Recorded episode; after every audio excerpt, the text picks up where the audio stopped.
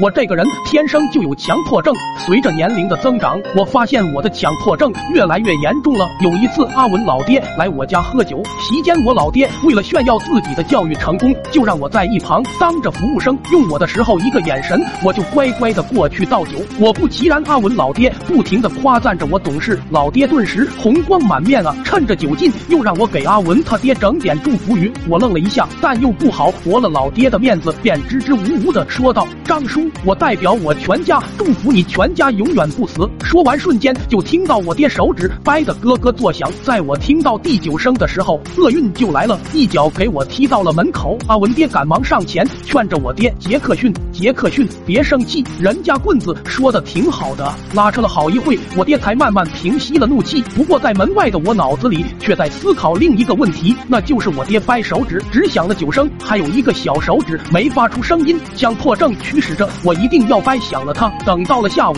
老爹喝完酒以后，在床上呼呼大睡，我悄悄的过去握紧他的小手指，掰了一下，还是没响。这一下搞得我更难受了，随即使出洪荒之力，用力一掰。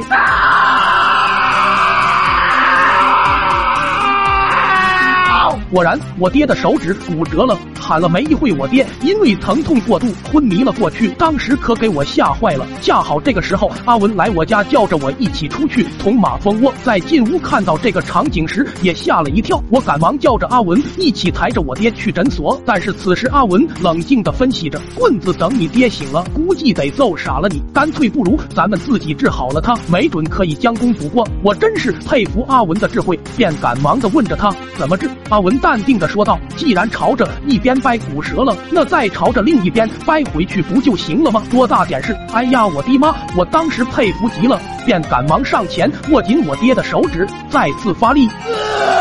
我爹疼醒了，血红的双眼看着我。不一会，老爹气得居然自嘲的笑了起来。我看着老爹的笑容，不寒而栗。但是阿文可能不了解我爹，还以为我爹真是开心的在笑。阿文便一下跳出来邀功，自豪的说着：“叔，这一切都是我的办法。既然你手没事了，就给我一个面子，别揍棍子了。改日我定将。”阿文还没说完，就见整张床朝着我俩飞了过来。我手疾眼快，拉着阿文就朝外边冲。这是以后八天我都。没敢回家，一直靠着阿文给我送饭，在村里的小破屋子里惊心胆战的生存着，就想着等我爹以后手指好了再回去，那个时候气也应该消的差不多了。那天我照常吃着下午茶，突然就听到了我爹的声音：“姐夫，你堵后门；他三舅，你守着窗户；大舅子，你腿脚好，跟我从正门冲。”